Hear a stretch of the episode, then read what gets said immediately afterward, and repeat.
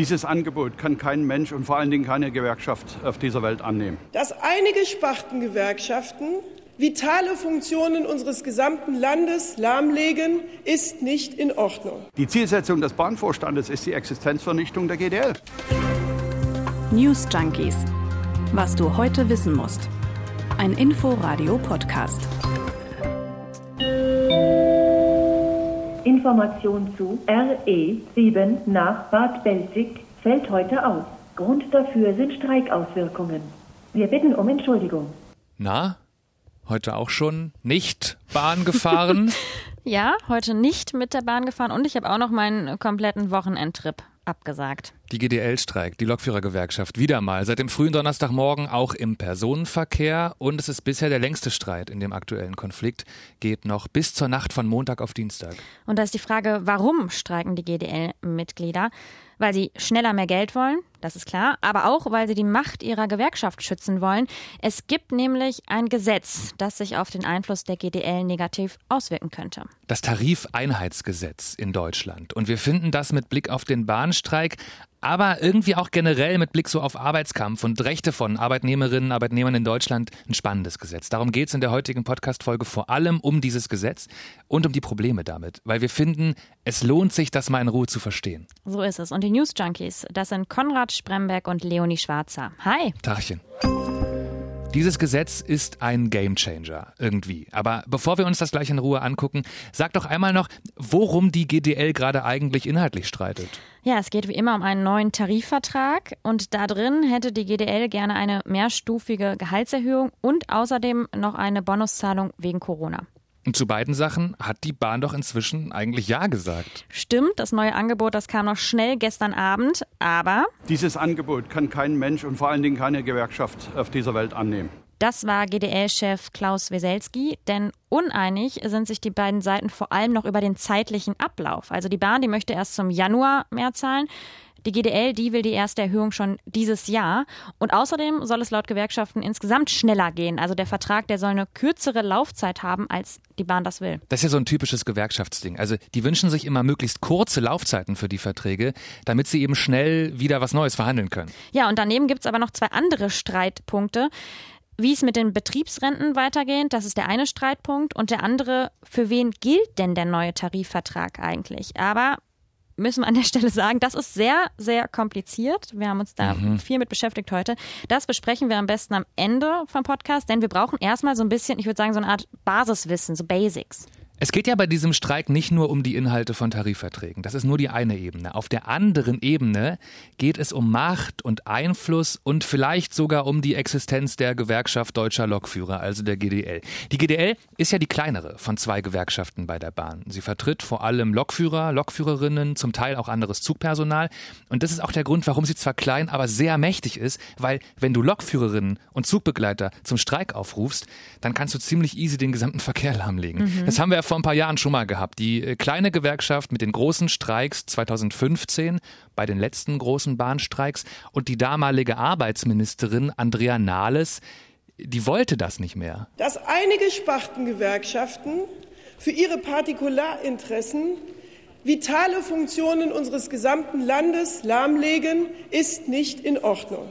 Und deshalb gilt seit 2015 das Tarifeinheitsgesetz. Genau, davon hören wir ja gerade auch ganz viel. Und das Gesetz, das wurde damals von der Großen Koalition beschlossen.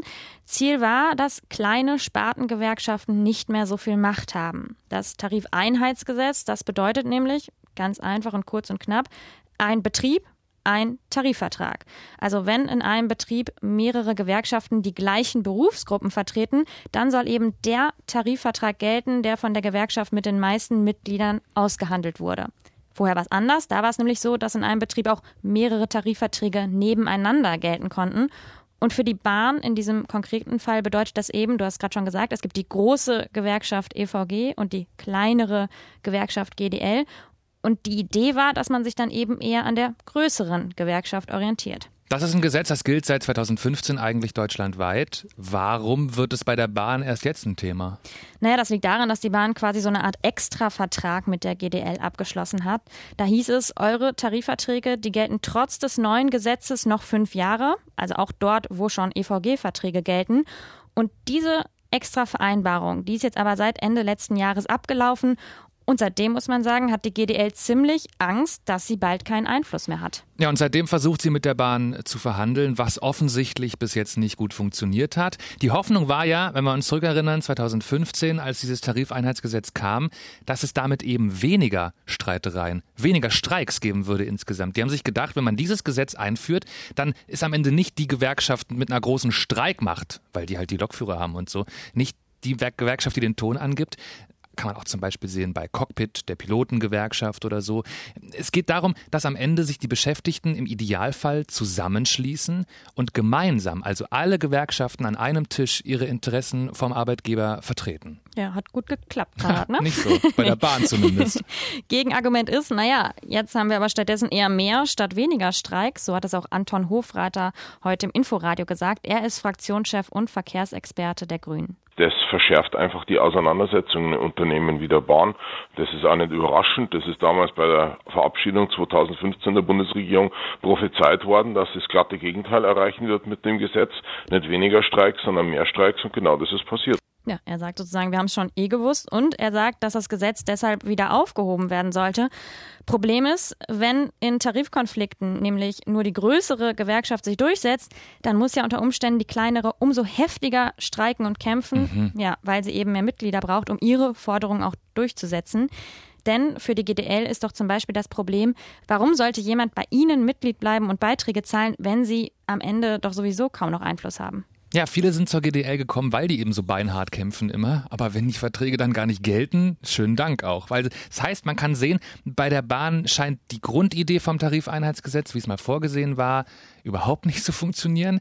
Das hätte aber nicht so kommen müssen, glaube ich, prinzipiell, weil bei der Lufthansa, nur mal das Beispiel nochmal, da konkurrieren da sogar drei Gewerkschaften. Und da klappt das offenbar mit der Einigung innerhalb des Unternehmens zwischen diesen Gewerkschaften dann trotzdem ganz gut.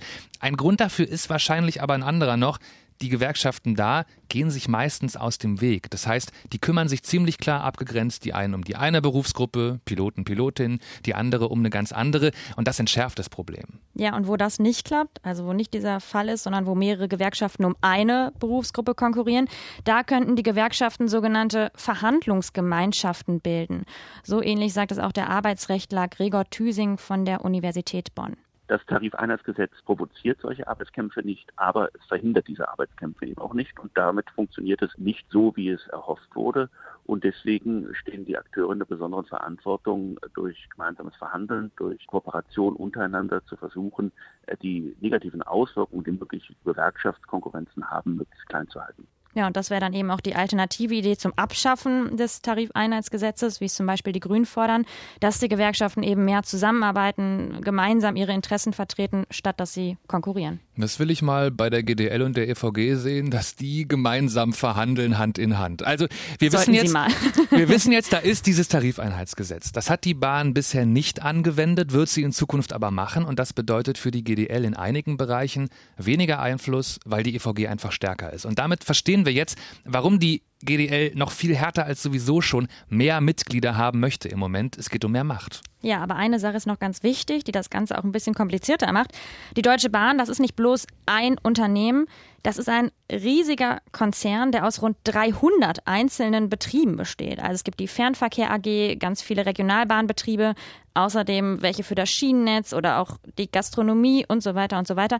Also ist die Frage nach dem Tarifeinheitsgesetz nicht, welcher Vertrag gilt für die komplette Bahn, sondern die Frage ist für jeden einzelnen Betrieb. Also ist hier jetzt gerade die GDL stärker oder eben die EVG. Genau, aber die GDL wächst gerade. Da verschieben sich vielleicht hier und da Mehrheitsverhältnisse. Immer mehr Bahnmitarbeitende werden Mitglieder bei der GDL, sagt zumindest deren Chef Weselski. In gut einem Jahr sollen 4000 Leute dazugekommen sein.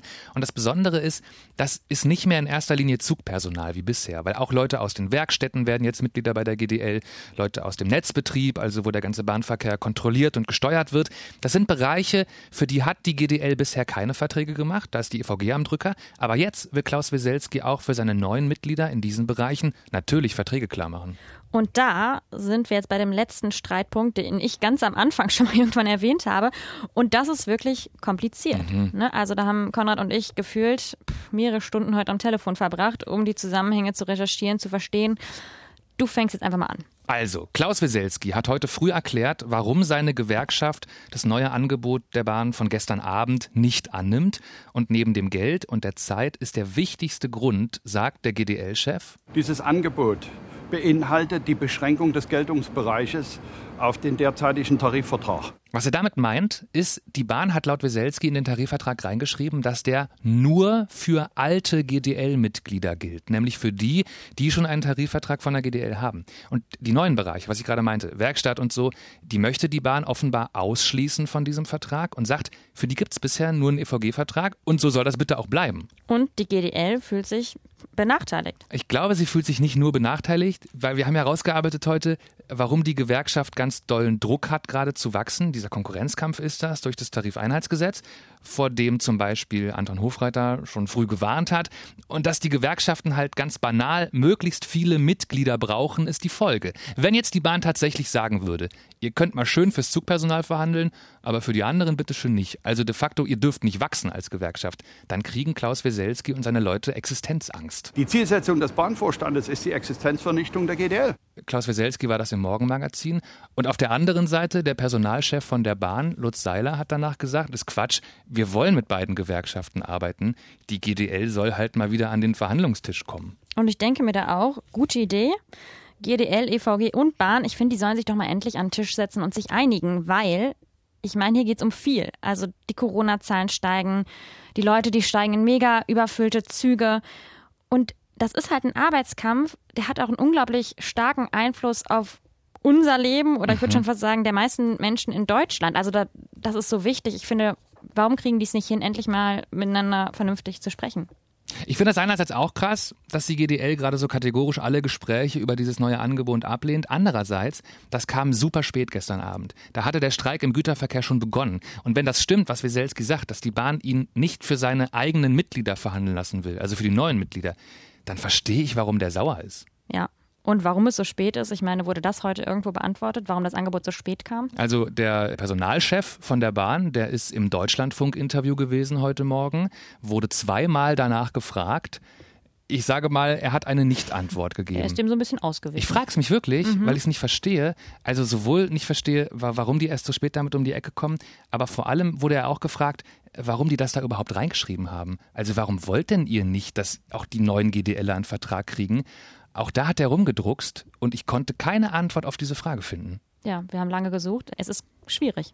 Wie geht's jetzt weiter? Also auf jeden Fall erstmal mit Streik. Es sei denn, der wird vor Gericht kassiert, denn das ist die neueste Entwicklung. Heute am Donnerstag ist die Bahn zum Arbeitsgericht Frankfurt am Main gegangen und will eine einstweilige Verfügung da bekommen. Die Entscheidung dazu soll noch am Abend kommen. Beim letzten großen Bahnstreik 2015, da hatte die Bahn das so ähnlich auch mal versucht. Das war gescheitert damals. Wenn das Gericht auch jetzt sagt, der Streik ist rechtlich okay, dann stehen bis zum frühen Dienstagmorgen sehr viele Züge still. Und wenn wir mal so ein bisschen auf die Service-Ebene gehen, also was eure Rechte als Kundinnen und Kunden sind, alle Infos dazu findet ihr auf rbb24.de. Auch deine Rechte, Leonie. Mhm. Du hast ja auch ein Wochenende so umplanen müssen. Muss ich mir auch überlegen, ob ich das Ticket storniere. Heißt das Tarifeinheitsgesetz eigentlich so, weil es den Tarifverhandlungen ordentlich einheizt? So, und sonst heute? als du mit dem Fahrrad statt der Bahn auf dem Weg zur Arbeit warst, Leonie? Was ist dir noch durch den Kopf gegangen? Was ist politisch wichtig heute? Ich finde an der Stelle, manchmal vergessen wir, neben diesen ganzen Themen, wir sind mitten im Wahlkampf und tatsächlich in der heißen, in der sehr heißen Phase sogar. Noch ein bisschen mehr als drei Wochen, dann wird gewählt. Und daran erinnert äh, hat mich heute Morgen nicht meine Fahrradfahrt, sondern der Valomat, denn der ist jetzt an den Start gegangen. Wenn ihr auf valomat.de klickt, dann könnt ihr da ganz viele Thesen beantworten. Sowas wie zum Beispiel, auf allen Autobahnen sollte es ein generelles Tempolimit geben. Ja, Konrad, stimmst du zu? Ist dir egal oder stimmst du nicht zu? Ja, was ich da wohl anklicke. Ja, das sagen wir natürlich jetzt nicht. naja, und wenn ihr euch dann alle durch die Thesen geklickt habt, ähm, dann sagt der Wahlomat, welchen Parteien eure Positionen am nächsten stehen. Konrad möchte sie hier nicht verraten. Ich finde das so eine geile Erfindung, Wahlomat. Das ist so mhm. simpel. Die Parteien beantworten ein paar Fragen, du auch, und dann guckst du, wer hat die meisten Übereinstimmungen. Aber weil sich die Parteien mit ihren Positionen auf Bundesebene manchmal krass unterscheiden, auch von denen auf Landesebene und der Kommunalen, gibt es jetzt zum Beispiel für Berlin oder für Mecklenburg-Vorpommern, wo auch äh, ja Wahlen sind auf der Landesebene, auch noch so extra Wahlomaten. Das lohnt sich da reinzugucken. Ich habe gestern mal verschiedene gemacht und gemerkt, da kommt wirklich je nach Ebene sehr unterschiedliches bei raus. Interessant. Vor allem muss man nicht die ganzen Wahlprogramme lesen. Voll. Diese seitenlangen. Also auch spannend, Auch spannend. ich glaube, die sein. meisten Leute machen es nicht. Es würde mich mal interessieren, wie viel Prozent der Menschen lesen Wahlprogramme. Was glaubst du? Ähm, eins, nee, 0,8. Ein bisschen mehr, glaube ich Nee, schon. ich glaube weniger noch sogar. Naja, sagt uns gerne mal, ob ihr die Wahlprogramme lest.